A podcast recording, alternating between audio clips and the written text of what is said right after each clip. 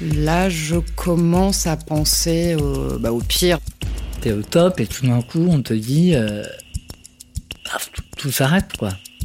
Et on était quand même euh, deux enfants, quoi, en fait. Du coup, je, je, je pense qu'à une chose, c'est euh, courir dans sa chambre, le prendre dans mes bras, le voir et lui dire Mais euh, voilà, je suis là, t'inquiète pas.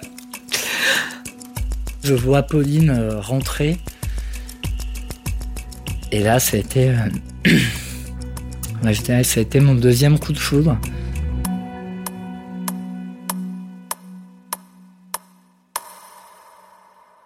Pauline et Florent.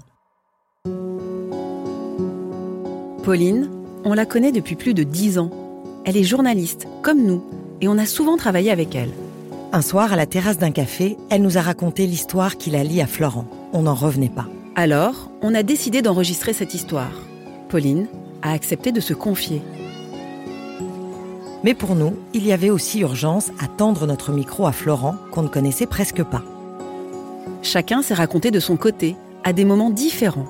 L'une au micro de Julie, L'autre à celui de Virginie. et nous, ensuite, nous avons entremêlé leurs voix. Nous en avons fait une histoire inédite.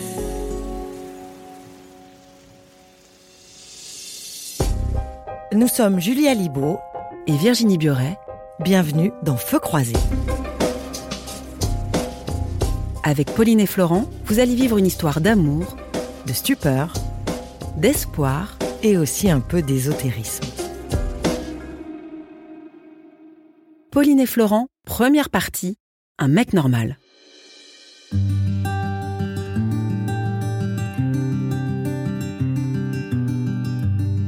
Je m'appelle Florent, euh, je suis producteur. Voilà, je suis né à Rouen, euh, je vis à Paris depuis une quinzaine d'années, j'ai 40 ans.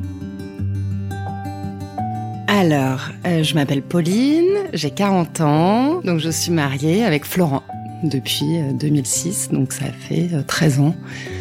Et je le connais depuis 2002, donc ça fait 12, 13, 14, 15, 17 ans Ouais, bah ça fait 17 ans. Ça passe vite. Suis plutôt blond, euh, les yeux verts, 1m75, euh, plutôt sportif, euh, plutôt euh, physique. euh.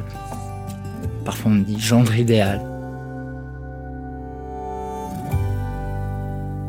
Il a une grande cicatrice euh, sur tout le côté droit du cou, voilà, qui part de, de l'oreille à la glotte à peu près. Donc ça c'est sa première particularité physique et sa deuxième particularité physique, euh, c'est qu'il a un bout de langue en moins. Aujourd'hui, ce, ce défaut de langage que j'ai, ça m'a quand même bien handicapé dans mon travail.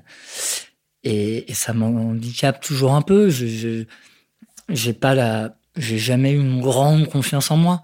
Mais ça m'a pas aidé non plus à, à avoir une, une bonne confiance en moi.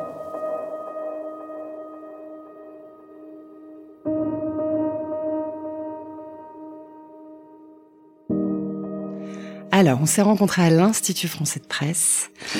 On, avait 23 ans et euh, on faisait des études euh, de, journalisme. Ça a été, euh, ouais, je peux, je, je croyais pas spécialement, mais je pense, je peux dire, que ça a été comme un coup de foudre. Je la revois arriver là à la fac d'Assas.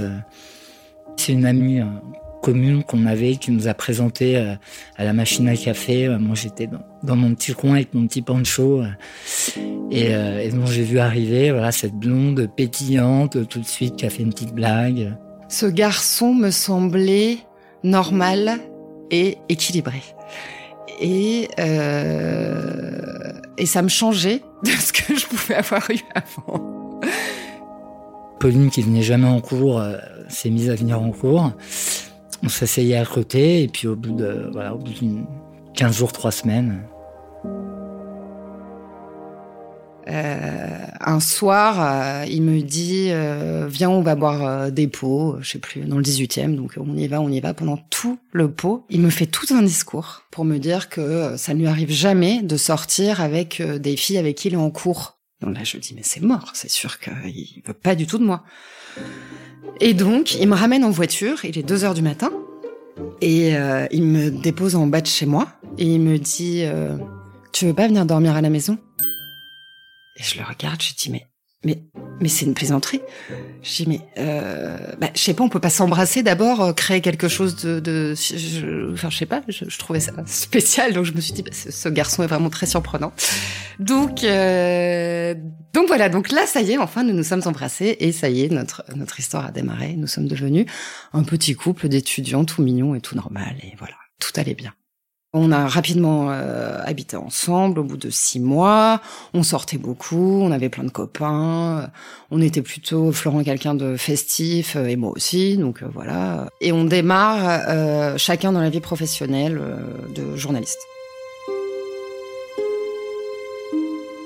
Et puis il me dit tiens j'ai ah, j'ai mal à la langue, j'ai un aft qui me met assez lancinant. Je lui dis, bah écoute, je sais pas, prendre de l'éludril et puis euh, ça ira mieux dans une semaine. Sauf que voilà, au bout de 15 jours, 3 semaines, ça passait pas, ça continuait à faire mal. Euh, donc euh, j'ai vu euh, un médecin euh, qui devait être, je sais plus, un gastro, qui m'a dit, bah, faut prendre tel comprimé, vous inquiétez pas, c'est résistant, machin. Et puis au final, euh, j'ai été voir un stomatologue euh, à Paris, dans le 16e. C'était un vieux monsieur, il avait une soixantaine d'années, il s'apprêtait à partir à la retraite. Et il me dit, vous allez voir mon fils qui va vous faire une biopsie à l'hôpital, euh, qui était donc chef de clinique à l'hôpital Salpêtrière.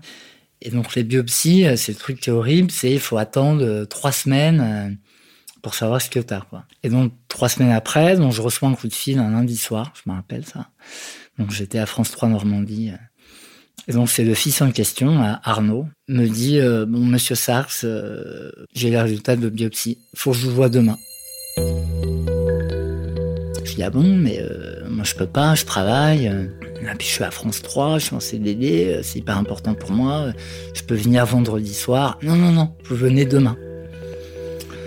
voilà. Et puis venez accompagner, ce sera peut-être mieux tout ça. Et il raccroche.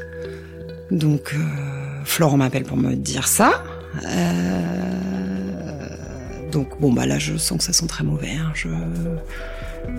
Là je commence à penser au, bah, pire. Donc euh, le pire c'est forcément un cancer. À suivre.